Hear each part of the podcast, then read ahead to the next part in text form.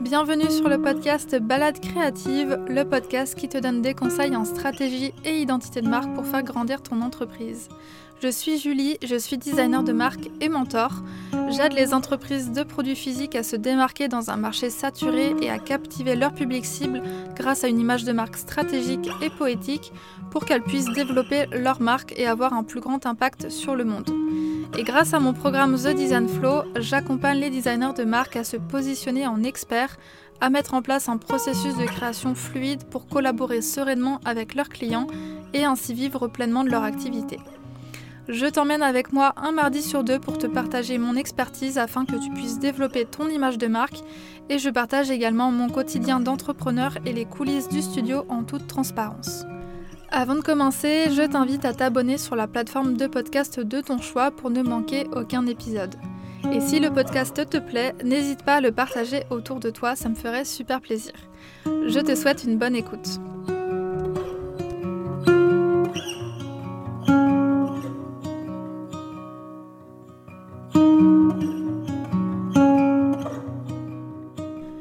À tous, je suis ravie de vous retrouver dans ce nouvel épisode de podcast. Euh, c'est un épisode un petit peu spécial puisque aujourd'hui je ne suis pas seule au micro. Donc cette année euh, j'avais vraiment envie de proposer une nouveauté en interviewant des fondateurs et des fondatrices de marques de produits pour qu'ils viennent nous parler bah, de leur marque et surtout de leur image de marque. L'objectif c'est vraiment de mettre en avant les marques éthiques et engagées qui font bouger les choses et qui racontent leur vision de la communication. Et donc j'ouvre le bal de cette nouvelle série d'épisodes avec Lisa et Lucille qui sont toutes les deux les fondatrices de la marque Muzu. Donc Muzu c'est une marque de produits en vrac pour le corps et la maison qui a donc une boutique à Nantes et qui a une boutique en ligne.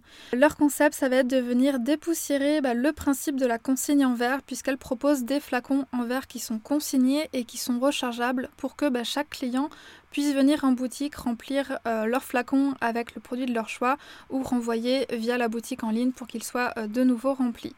Donc euh, sans plus tarder, je vous laisse tout de suite avec notre interview. Et juste avant de commencer, je voulais simplement remercier Lucille et Lisa d'avoir accepté de faire un second interview puisqu'on avait déjà enregistré ce premier interview une fois et j'avais eu un problème technique, ce qui fait que rien n'avait été enregistré. Donc un grand merci à elle d'avoir accepté de revenir sur le micro du podcast. Donc bonjour Lisa et Lucille, euh, merci beaucoup d'avoir accepté euh, de venir sur le podcast. Euh, je suis ravie de vous accueillir, d'autant plus que bah, ça fait quelques années maintenant que je connais votre marque, que je suis cliente aussi. Donc je suis, je suis très contente que vous inauguriez le bal pour cette, cette, série d'interviews. Donc pour ceux qui ne vous connaissent pas, ben, je pense que le plus intéressant, ce serait de commencer par vous présenter, dire un petit peu bah, qui vous êtes, quelle est votre marque et ce que vous faites. Très bien. Euh, moi, c'est Lucille et Elisa. Et du coup, on est toutes les deux les cofondatrices de la marque Muzu. Muzu, c'est un e-shop en ligne et une boutique euh, sur Nantes de produits d'entretien pour la maison et produits cosmétiques pour le corps et le visage en vrac. Et le tout dans des flacons en verre qui sont consignés et rechargeables à l'infini. Et euh, justement, qu'est-ce qui vous a donné envie bah, de, créer cette marque euh, Pourquoi une boutique Quelle était un peu l'histoire derrière cette création d'entreprise? Bah alors déjà avec Lucille, on se connaît depuis quasiment 8 ans, si je ne dis pas de bêtises. On a mmh. fait quasiment toutes nos études ensemble, nos études supérieures ensemble quand on est arrivé sur Nantes toutes les deux. Et c'est vrai qu'on avait plutôt, on a plutôt une éducation en fait, même avant d'arriver sur Nantes, un peu plus éco-responsable en termes alimentaires et non alimentaires. Euh, on avait nos, nos, parents et nos grands-parents euh, avec le jardin qui nous permettait d'avoir des légumes euh, de saison. Donc ça, on les a retrouvés sur Nantes avec les épiceries en vrac alimentaire, qui en a pas mal quand même sur Nantes. C'est plutôt chouette. Après, c'est vrai qu'en non alimentaire, quand on voulait justement passer un peu plus sur un mode de, vie un peu plus zéro déchet, un peu plus éco-responsable, on avait du mal à trouver ce qu'on souhaitait. Euh, et en fait, on, était bloqué par le fait de, retrouver des produits plutôt naturels ou bio, voire certifiés, dans des flacons en plastique. Euh, voilà, pour nous, c'était pas, c'était pas cohérent. D'où ce projet qui a mûri assez rapidement en fait euh, pour Muzu, de trouver une alternative en fait à ça. C'est ça. Donc c'est parti en fait d'un constat que vous aviez toutes les deux. Est-ce que vous avez fait un peu une étude de marché pour savoir si c'est euh, finalement un sentiment que d'autres personnes autour de vous partageaient et qui vous a fait dire en fait bah, c'est le moment de créer ce type de, boutique avec ce système de consigne bah, On sentait bien que l'offre n'était pas assez diversifiée et en fait mon l'étude de marché elle a été euh, assez rapide puisqu'on s'en est rendu compte euh, assez rapidement je pense mais du fait de notre constat on s'est forcément dit qu'on n'était pas les seuls à avoir ce constat là et avoir cette, à se rendre compte que cette offre manquait. Et, euh, effectivement, euh, on était en fait obligé d'aller dans les grands magasins chercher ce qui nous manquait. Alors, euh, alors qu'on voulait à tout prix éviter justement ces grands magasins. Et, du coup, forcément que tout le monde faisait de cette façon-là aussi. Donc l'idée, c'était de, supprimer ça et de pouvoir trouver une offre, toute l'offre au même endroit, chez un indépendant, en tout cas pas dans un grand magasin classique.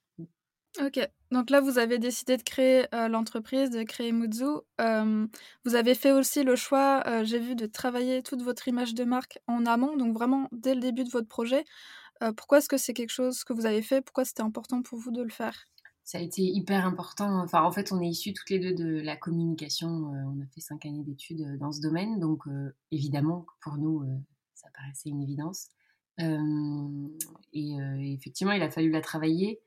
Euh, et le, plus possible, en tout cas, refléter notre état d'esprit et, coller à ce qui était dans nos têtes. Quoi.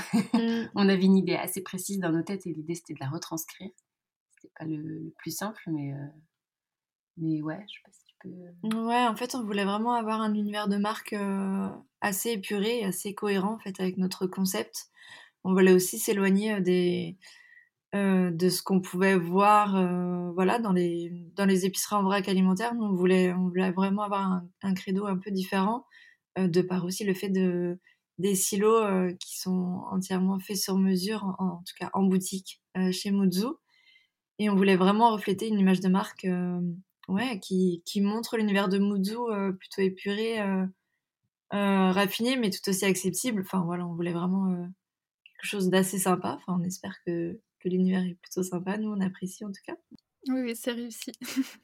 on voulait quelque chose de beaucoup plus épuré, beaucoup plus simple que ce qu'on pouvait voir euh, sur les communications classiques autour du vrac et du zéro déchet en fait. Ça restait, euh, bon, pour nous, hein, c'est qu'un avis, mais assez classique, euh, assez bateau. L'idée c'était de, rendre un peu plus sexy le monde du zéro déchet, surtout qu'on propose de la, qu'on propose de la cosmétique, donc il, fallait, il fallait pimper un peu tout ça et produits d'entretien. Mais... oui, et du coup, par cette même occasion, les produits d'entretien euh, prennent un peu un grade supplémentaire euh, grâce à cette com. On trouve, euh, ça rend un peu plus, un peu plus sexy le ménage. Mm. bah, c'est très bien vu parce que justement, comme vous le disiez, les boutiques vrac, elles ont souvent une image un petit peu, je pas envie de dire poussiéreuse, mais qui correspond finalement à la tranche d'âge. C'est beaucoup de peut-être de quarantenaires, cinquantenaires qui vont dans ces boutiques. Et là, l'idée, euh, j'imagine, c'est de donner une image beaucoup plus moderne, dynamique, jeune, pour attirer aussi bah, des personnes dans nos âges, plutôt des trentenaires, des vingtenaires, qui sont justement euh, très sensibles à l'écologie, qui ont envie de, de mettre en place en fait des choses pour pouvoir euh, bah, faire en sorte, voilà, de, de, contribuer en fait, on va dire, à un monde meilleur à leur échelle. Et je pense que c'est justement réussi avec votre, votre image de marque qui permet davantage de toucher une, un public plus jeune, même si ça attire tout aussi tout aussi bien des, personnes plus âgées. Oui, c'est ça, de parler un peu à tout le monde, mais mmh. effectivement, d'attirer ceux qui n'étaient pas attirés habituellement par le vrac classique. Et euh, justement, au-delà de tout le packaging, des flacons, de votre logo, etc., vous avez fait le choix de faire une boutique euh, super attractive, euh, justement avec ces silos en verre que vous disiez, avec le fait d'ajouter des, lampes, le petit robinet qui est au milieu de la boutique. pourquoi est-ce que ça aussi c'était important pour vous de, soigner, de soigner cette vitrine et cette boutique? Ça, on y a passé énormément de temps. Mmh. Lisa l'a un peu dit tout à l'heure avec les, les, systèmes de distribution en fait des produits qu'on a en boutique ce qu'on appelle les silos à gravité, pour le mot technique, qu'on a créé, enfin imaginé, créé, développé, puis fabriqué nous-mêmes. Il y a d'ailleurs un brevet qui a été déposé dessus et on en est assez, assez contente, mmh. puisque du coup c'est vraiment ce qui reflète la marque. Muzu, c'est ces silos à gravité, puisque ça n'existe pas en France, ni dans les pays voisins. Donc on était, euh, on était assez contents. Et ça, on l'a imaginé euh, vraiment nous-mêmes. C'était vraiment. En fait, le concept est parti de, de ça en fait. C'était vraiment on a, et on a tout imaginé après ensuite autour de ce système de distribution un peu nouveau, un peu différent. L'idée c'est vraiment que les gens se servent eux-mêmes à l'instant T, vraiment avec le ils prennent les quantités qu'ils veulent. voilà, tout ça ça a été imaginé pour pour une facilité mmh. une facilité d'utilisation en boutique. Et puis après, il y a eu tout l'univers qui, qui s'est imposé aussi autour. Tout ce qui est, voilà, enfin, des matières un peu naturelles, mmh. assez douces, hyper épurées, des grands des tissus, du bois, de, de, l'osier. Mmh. On a aussi voulu un, un, îlot central, en fait, au lieu d'une caisse où on est derrière, qui sépare un peu le client de nous. Euh, un, effectivement, tu le disais, un évier central qui permet d'avoir un peu plus de convivialité aussi pour essayer les produits, euh, pour se rincer les mains, euh, voilà. Mmh. Ouais, en fait, c'est vraiment un, tout un univers. Enfin, c'est vraiment un concept qu'on a imaginé de A à Z. Et c'est vrai que par rapport à ces silos à gravité, on les a vraiment pensés, comme dit Lucille, pour avoir un usage complètement ben, hyper simplifié en fait pour le, le client qui vient en boutique. Euh, pour qu'il se sente un peu comme chez lui et qu'il fasse vraiment euh, à, sa, à, sa juste quantité en fait. Et on voulait vraiment pas retrouver les bidons qu'on retrouve dans les épiceries vrac alimentaires qui ont une partie non alimentaire, une petite. Des bidons en fait de 20 litres qui sont pas vraiment ergonomiques et pratiques en fait pour le client. on voulait vraiment retrouver cette praticité et cette simplicité en fait dans la boutique euh, tout en ayant l'opportunité aussi de, de, voir les produits. Euh, c'est ce qui nous permet aussi, les Silhouette Gravity, en fait, on, voit toute la couleur des produits euh, et ça, ça a plutôt un rendu sympa. C'est vrai que là-dessus, on, on, le pensait, mais on le pensait pas non plus que ça allait faire un petit arc-en-ciel de couleurs plutôt chouette dans la boutique. L'idée était un peu ça aussi. Mmh. Et les clients sont attirés, enfin, font un peu, les, les, premiers clients en tout cas à l'époque mmh. étaient les curieux un peu, et toujours aujourd'hui, les nouveaux qui arrivent font les curieux et c'est ce qui les a attirés, c'est toutes ces couleurs euh, visibles. Et puis, euh, puis ce qui est bien, c'est qu'aujourd'hui, on voit les clients, ils rentrent, ils savent tout de suite ce qu'ils veulent, ils vont tout de suite se recharger. enfin, ils n'ont pas besoin de nous, entre guillemets, mais on n'est mmh. pas. Ils, sont vraiment autonomes de A à Z et je pense que c'est ce qui nous fait le plus plaisir. Quand même. Ouais, c'est ça. Puis mmh. c'est important parce qu'on voit aussi la transparence. Enfin, c'est vrai que ce qu'on n'avait pas dans les produits euh, naturels, en fait, qu'on pouvait retrouver dans des flacons en plastique, c'est que généralement c'est du plastique opaque, donc on voit pas la couleur des produits en fait. Enfin, mmh. alors que là en fait les, les, clients voient directement la couleur des produits et ils sont pas euh, choqués ou euh, stupéfaits par une couleur un peu trop flashy ou euh, voilà, on sait vraiment ce qu'on prend en termes de produits, on sait ce qu'il y a dedans en fait. Oui, et puis ça permet de remettre le produit vraiment au cœur, au cœur de, mmh. de, la communication, enfin, de l'ambiance de la boutique. Mmh. Oui, c'est puis le fait de voir aussi toutes ces couleurs, ça participe à l'utilisateur de voir tout de suite quel est le produit qu'il a besoin parce qu'il va reconnaître la couleur d'emblée. Donc ça, ça aide aussi. Et comme vous disiez, le fait que les clients font un petit peu comme chez eux, ils arrivent, ils se servent, bah, je pense que c'est aussi très lié justement à la manière dont vous avez aménagé la boutique comme une, comme petite maison. En fait, ça, ça donne vraiment un esprit très chaleureux. Du coup, je pense que c'est ça aussi qui fait que les gens se sentent à l'aise finalement de faire les choses par eux-mêmes et n'attendent pas que ce soit vous qui le fassiez. Donc, euh, donc ouais, ça participe vraiment à créer une belle expérience client. Et justement, on parlait de cette vitrine qui, qui, attirait, euh, qui attirait les yeux, en tout cas des, nouveaux, euh, des nouvelles personnes qui, passaient devant et qui rentraient dans la boutique. Est-ce que vous pensez que justement le fait d'avoir bien travaillé votre image de marque, que ce soit sur la décoration, sur les packaging et autres, ça a participé justement à la réussite bah, de votre campagne de crowdfunding, de, même de la marque en elle-même, au-delà du concept qui est innovant Est-ce que vous pensez que c'est quelque chose qui a été utile pour, bah, pour vous faire connaître et pour réussir alors, la campagne de crowdfunding, euh, elle a été au tout début. Les gens n'avaient pas encore euh, l'univers et l'image de la boutique en tête, donc je pense pas que ça ait servi, en tout cas pour la campagne. Euh, le produit en lui-même, oui, puisqu'on avait déjà designé les étiquettes. Mm. on avait déjà une bouteille finie avec le produit à l'intérieur. Donc ça, oui. Mais sinon, si on parle de la boutique, oui, les gens, je pense, sont attirés par l'univers sans savoir même ce qu'on vend en fait, puisque les gens rentrent, des fois ils nous disent euh, Ah, euh, vous vendez des parfums euh. Et en fait, pas du tout. Et mmh. du coup, ils s'intéressent quand même à ce qu'on vend et ils repartent avec quelque chose. Enfin, Je pense que c'est plutôt effectivement l'univers d'abord et après ils s'intéressent aux produits. c'est ça. Plus en particulier. Ouais, c'est sûr, les personnes qui passent, en tout cas, voilà, on a, plusieurs personnes qui nous disent effectivement que ils sont un peu pas choqués, mais stupéfaits de voir une boutique comme ça qui n'ont pas l'habitude de voir. En fait, c'est vrai que on s'est un peu différencié là-dessus en termes d'univers de boutique et de concept de boutique. Donc, c'est vrai que ça surprend un petit peu de, voir des grands silos comme ça. Euh, après, sur les réseaux sociaux, c'est différent parce que c'est vrai qu'on mmh. joue beaucoup sur l'univers de marque. On essaye, on essaye plutôt de, montrer les valeurs de la boutique, euh, de, de montrer notre vie quotidienne aussi euh, à toutes les deux. Et, et ça, pour, enfin pour nous, c'est important en tout cas d'être hyper transparente, que ce soit sur nos valeurs, sur la façon de, de fonctionner, de la façon de, dont fonctionne Muzu en fait dans, tout le, dans tout le concept et dans tout le parcours. C'est vrai que ça fait une petite boucle entre nous, le client et les fournisseurs. Donc, euh, ouais, là-dessus, on. Mais même en ligne, euh, le... du coup, c'est une communication un peu différente puisqu'il n'y a pas tout l'univers de la boutique. Mais on essaye de le retranscrire sur les réseaux sociaux. Et, euh, et, je pense que même des gens qui sont à l'autre bout de la France nous suivent sur Instagram pour voir la vie à la boutique et, et mmh. bon, les produits évidemment, mais aiment bien suivre aussi Mmh. cette histoire de storytelling, là, je sais pas si on peut appeler ça comme ça, mais euh, la vie à la boutique, quoi, quand même, qui leur plaît. Oui, en fait, vous avez réussi à retranscrire tout l'univers de la boutique euh, sur les réseaux sociaux et sur le site, puisque bah, vous êtes très actif sur Instagram, vous partagez régulièrement des photos des produits, même des, photos du quotidien. Et c'est ce qui fait que les gens s'identifient en fait à votre marque, ils ont envie de suivre un petit peu l'histoire.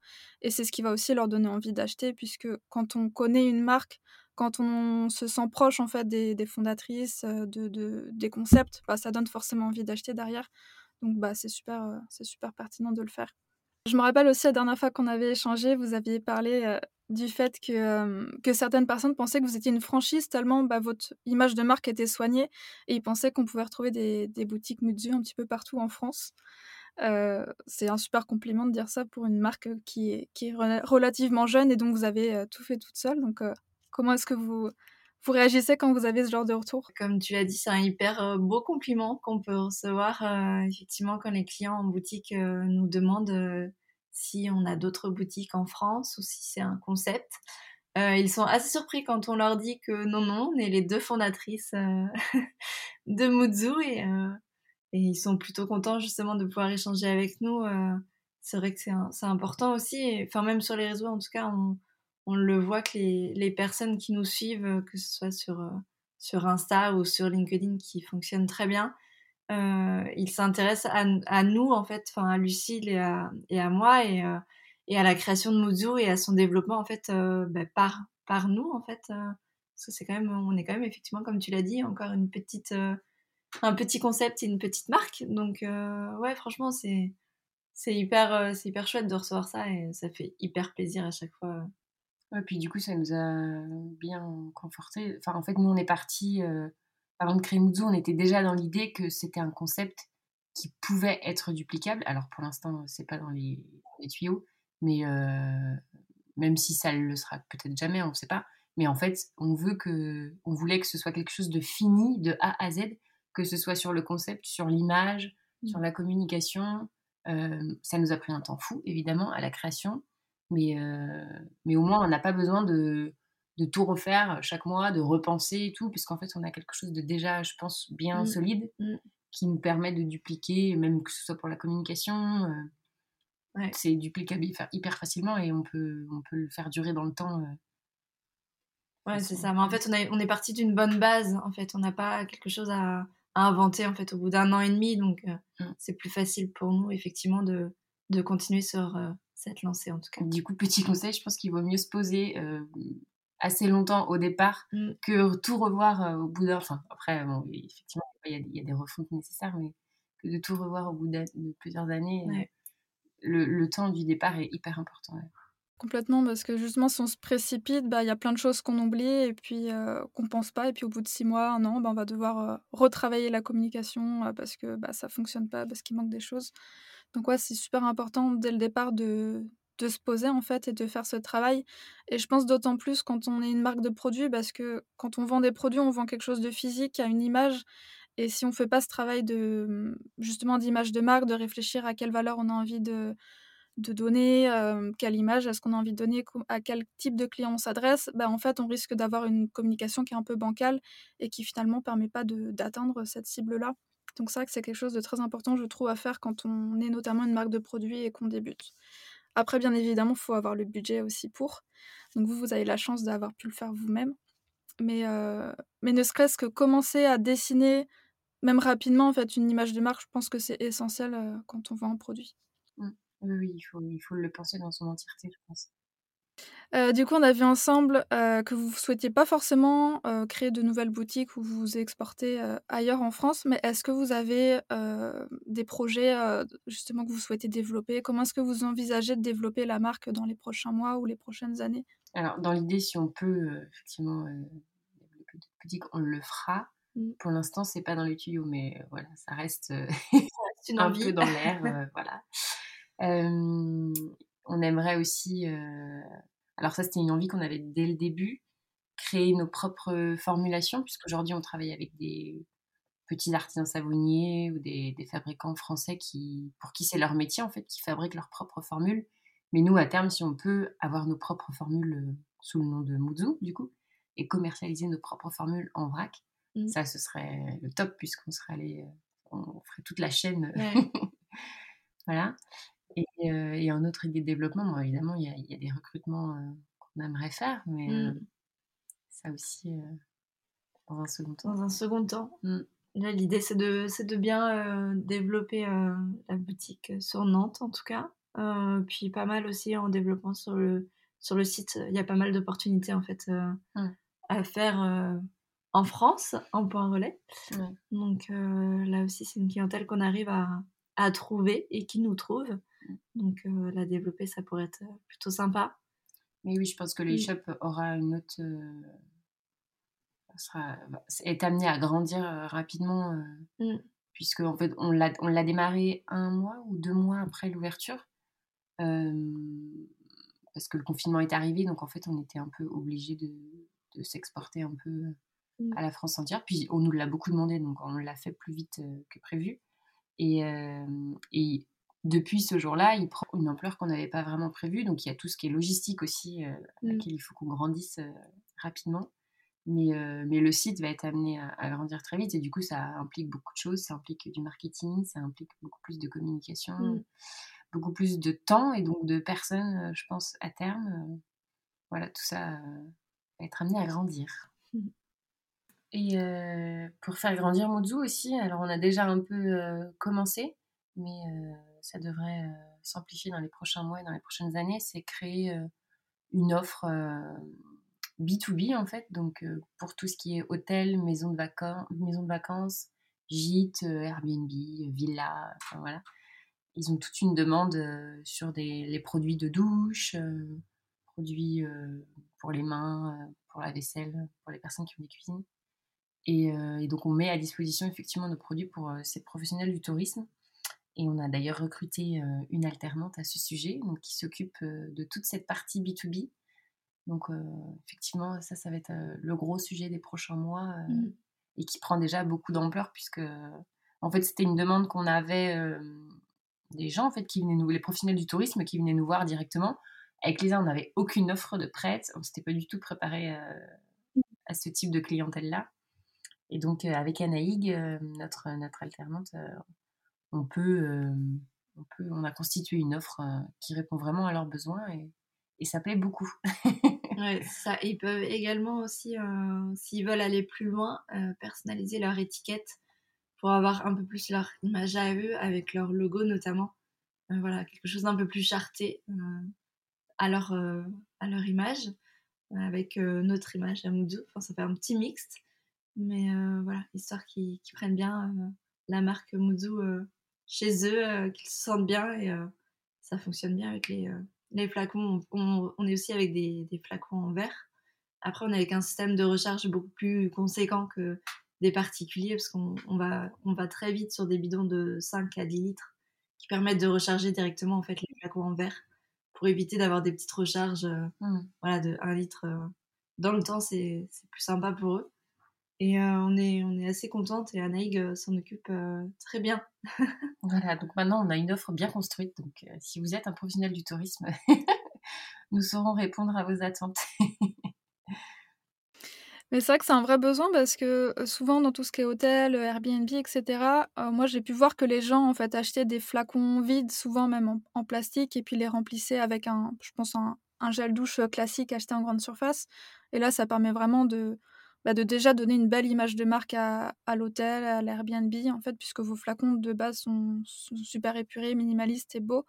Et puis, bah, comme vous dites, le fait de pouvoir personnaliser avec la propre marque de l'hôtel ou autre, bah, ça c'est un gros atout puisque ça permet bah, encore plus de créer une belle expérience client et de montrer que, l'hôtel en fait pense vraiment à tout dans les moindres détails et c'est vraiment un gros avantage. Et du coup, justement par rapport à toute cette création d'entreprise, l'image de marque que vous avez créée, etc., si aujourd'hui bah, il y a une marque de produit qui écoute cette interview, qu'est-ce que vous donneriez comme conseil justement pour se lancer euh, que ce soit sur bah, un peu les bonnes pratiques, ou en tout cas en termes de communication, qu'est-ce que vous leur conseillez de faire euh?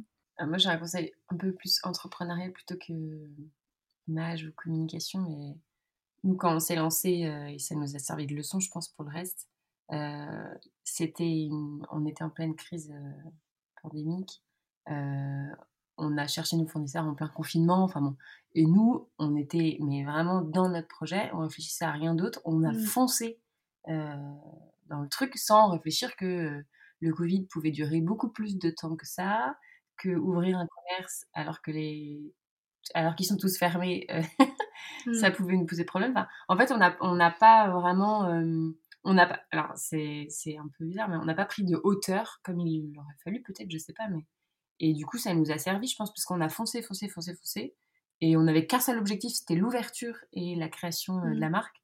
Et du coup, on y est arrivé, on a pu rester ouverte. Euh, il y a eu un engouement puisqu'en fait, on a été hyper transparente sur ces, toutes ces étapes euh, mmh. de, de com. Donc, je pense que le mot foncer est un bon conseil.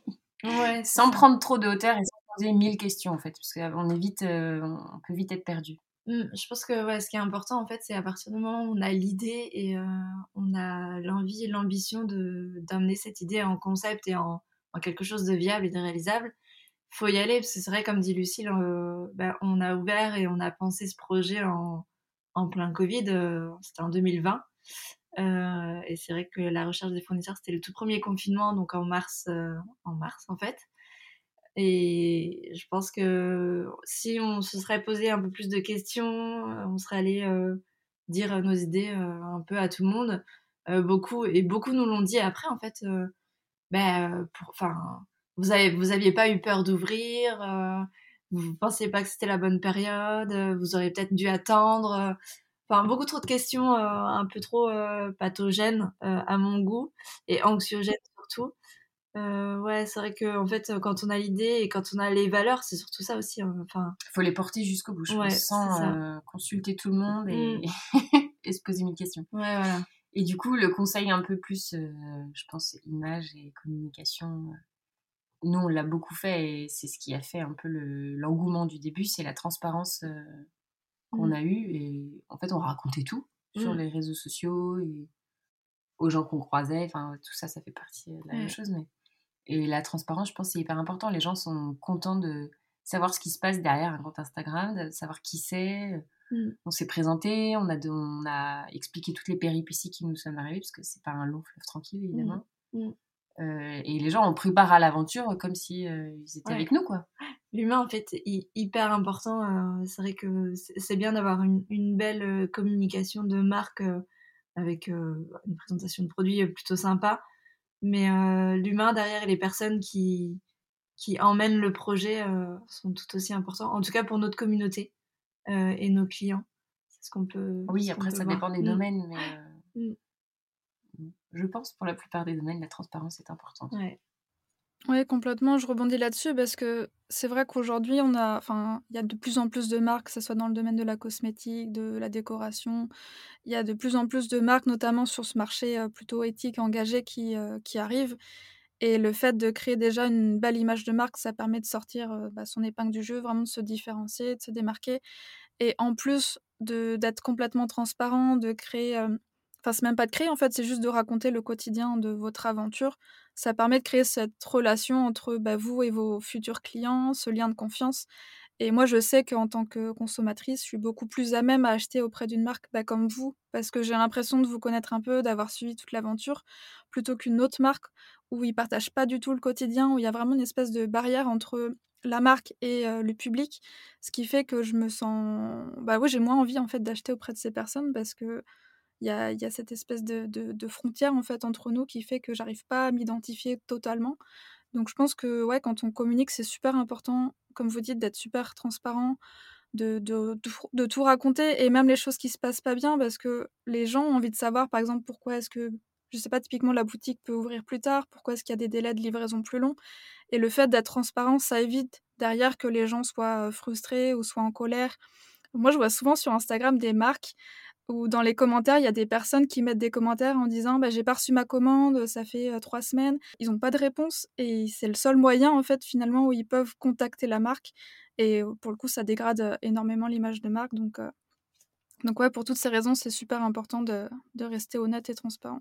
Et grosse marque, entre guillemets, comme petite marque, je pense. Après, nous, c'est vrai que c'est facile. On a les gens peuvent nous contacter par tous les mmh. moyens. Alors à la boutique, c'est évidemment le top puisqu'on peut discuter de vive voix et ça c'est parfait. On a aussi un téléphone à la boutique qui permet euh, de nous appeler euh, à mmh. tout moment de la journée, euh, peu importe l'heure. Enfin, et du coup, toutes les questions effectivement qu'on a, mmh. on peut y répondre hyper rapidement.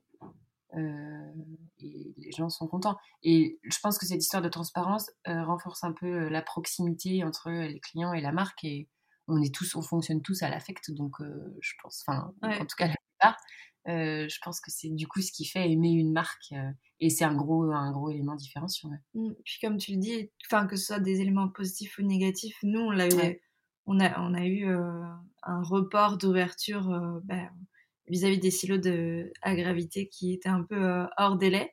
donc on a dû reporter l'ouverture de la boutique et on a été hyper transparente là-dessus sur les réseaux sociaux parce que c'est vrai que l'ouverture on attendait ça avec impatience.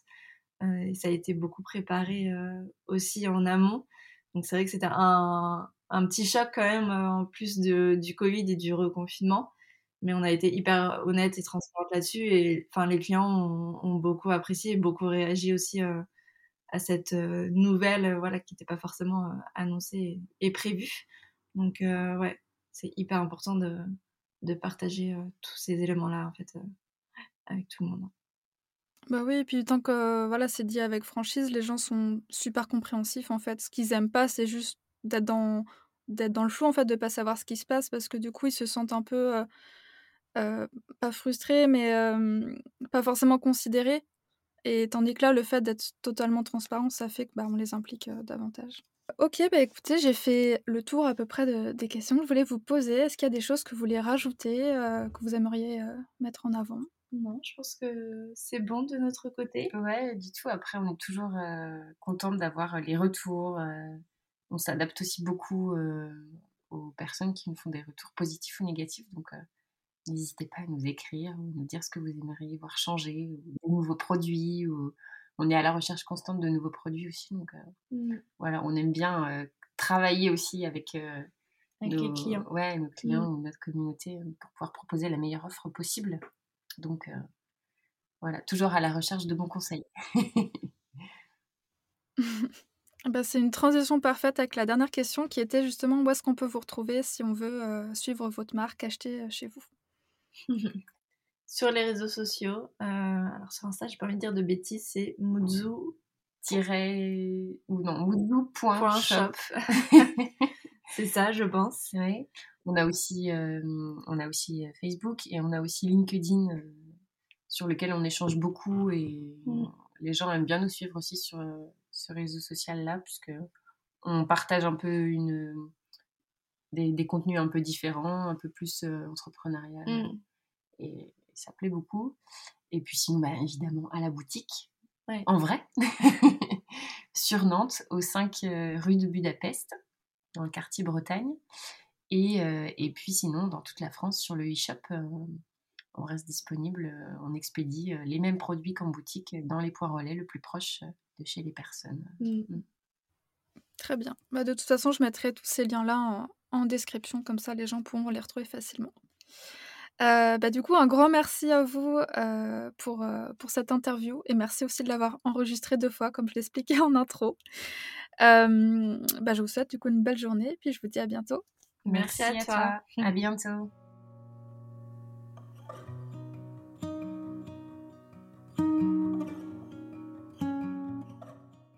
Merci d'avoir écouté cet épisode jusqu'au bout. Tu retrouveras toutes les notes du podcast et les mentions sur le site www.studiocahi.com rubrique podcast. Avant de partir, et si l'épisode t'a plu, je t'invite à me laisser une note de 5 étoiles sur Apple Podcast. Ça prend seulement une minute et ça m'aiderait énormément à faire connaître le podcast. Tu peux aussi partager une story sur Instagram en me taguant studiocahi pour que je puisse la voir et la repartager. Merci pour ton soutien et je te dis à très vite pour un nouvel épisode de Balade créative.